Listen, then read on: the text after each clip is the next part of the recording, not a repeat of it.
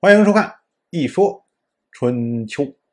鲁国第十四任国君鲁允进入在位执政第十八年，本年春天，鲁允带上了文姜一起去了齐国。这个事情呢，其实是不符合习惯，因为按照春秋时代的习惯，女子出嫁之后。父母还在的时候是可以回去探望父母，父母不在了，只是派大夫回去探望。这也是因为当时交通不便嘛，所以呢才会有这样的习惯。现在呢，文姜的父亲，也就是齐国的上代国君齐鲁府，已经去世好几年。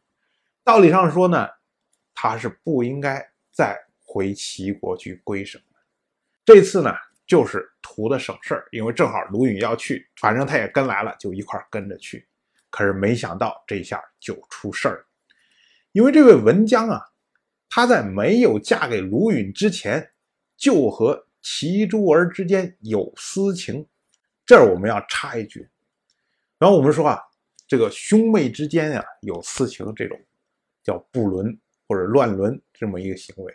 但是呢，在春秋甚至更早的时代，男女之间的关系是非常随便的，有兄妹最终结婚的也是很正常的。但是到了周代的时候，周代因为讲究同姓不婚，所以兄妹之间是肯定是不能结婚的。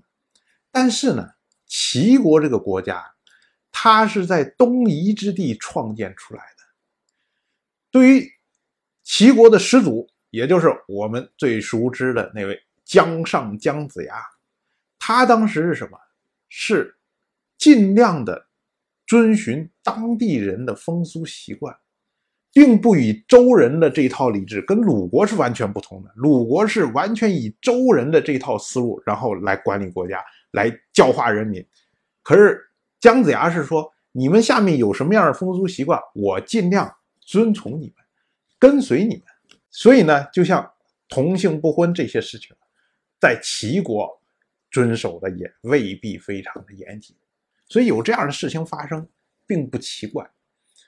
而对于卢允来说呢，卢允很可能也知道这个事情，但是呢，他认为说，那你结婚之前你可以随便，这个有点像我们今天的这种思路，就是你结婚之前你爱怎么做那是你自己的事情，但是结婚之后，哎，你要对我一条心。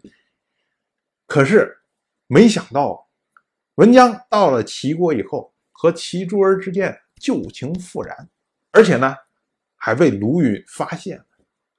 这一下啊，卢允可就绷不住了，当面指责文姜。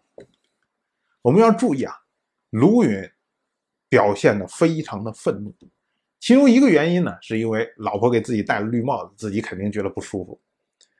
但是呢，还有原因，就是人怕联想。卢云肯定发现这件事情后，啊，前前后后、前前后后的一做联想，这事情就可怕了。首先想到的是谁？就是郑国已经死的那位曾经当过几天国君的郑乎。想当年，齐国上任国君齐鲁府还在的时候，曾经就想把。文姜许配给郑乎，郑乎拒绝了。卢允现在一琢磨想啊，为什么当时郑乎拒绝了？郑乎肯定知道这件事情啊，郑乎肯定觉得看不上这个淫贱的人呢。可是呢，最后竟然交给了我了，我等于把别人不要的我接受了。你想这么一想，这不是自己给自己找气吗？卢允在想。说当年郑乎打败戎人的时候，曾经是卢允来负责各个国家的后勤物资的供应。卢允当时是自己觉得自己是很公正的，按照封爵的先后，然后把郑国排在后面。结果郑乎非常愤怒，以至于几年之后传出了一场对鲁国的战争。鲁允现在想啊，说你当时我是很公正的为你们分配的，就算你觉得我这个礼不算是很好的礼，但是呢，至少我也是有一套规则的来分配吧。你用得着那么愤怒吗？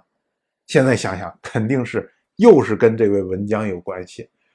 那是不是他觉得说啊，我是为了文姜故意给他穿小鞋啊？结果导致了竟然对鲁国的战争。你看我这么着对文姜，文姜竟然这么着对我，我越想越生气。后来就想到自己的儿子鲁同，说鲁同会不会是文姜和齐诸儿的儿子呀？不是自己的儿子呀？那会儿也没什么 DNA，也不能说马上赶快搞个 DNA 检测一下，看看是谁的。但是我们要说一句，鲁同是在文姜嫁去鲁国三年整的时候出生的。这三年里面呢，我没有看到说春秋里面有记录文姜曾经回齐国归省，所以道理上说呢，鲁同。应该是卢云的儿子，甚至我们觉得卢云肯定也不相信说鲁同不是自己儿子。但是当时在气头上，什么话都说出来了，连这个话也说出来，结果把文姜吓得可不轻。文姜就跑去找齐珠儿抱怨，就把这件事情也告诉了齐珠儿。齐诸儿一听，哎，这怎么我突然多了个便宜儿子？这可不行啊！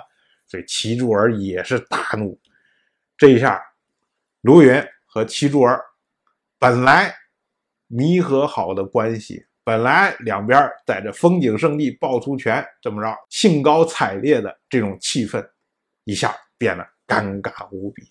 当然，我就这么一说，您就那么一听，谢谢收看。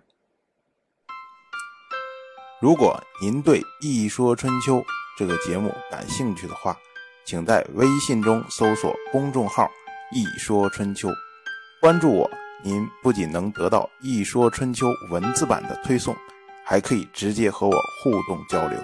我在那里等待您的真知灼见。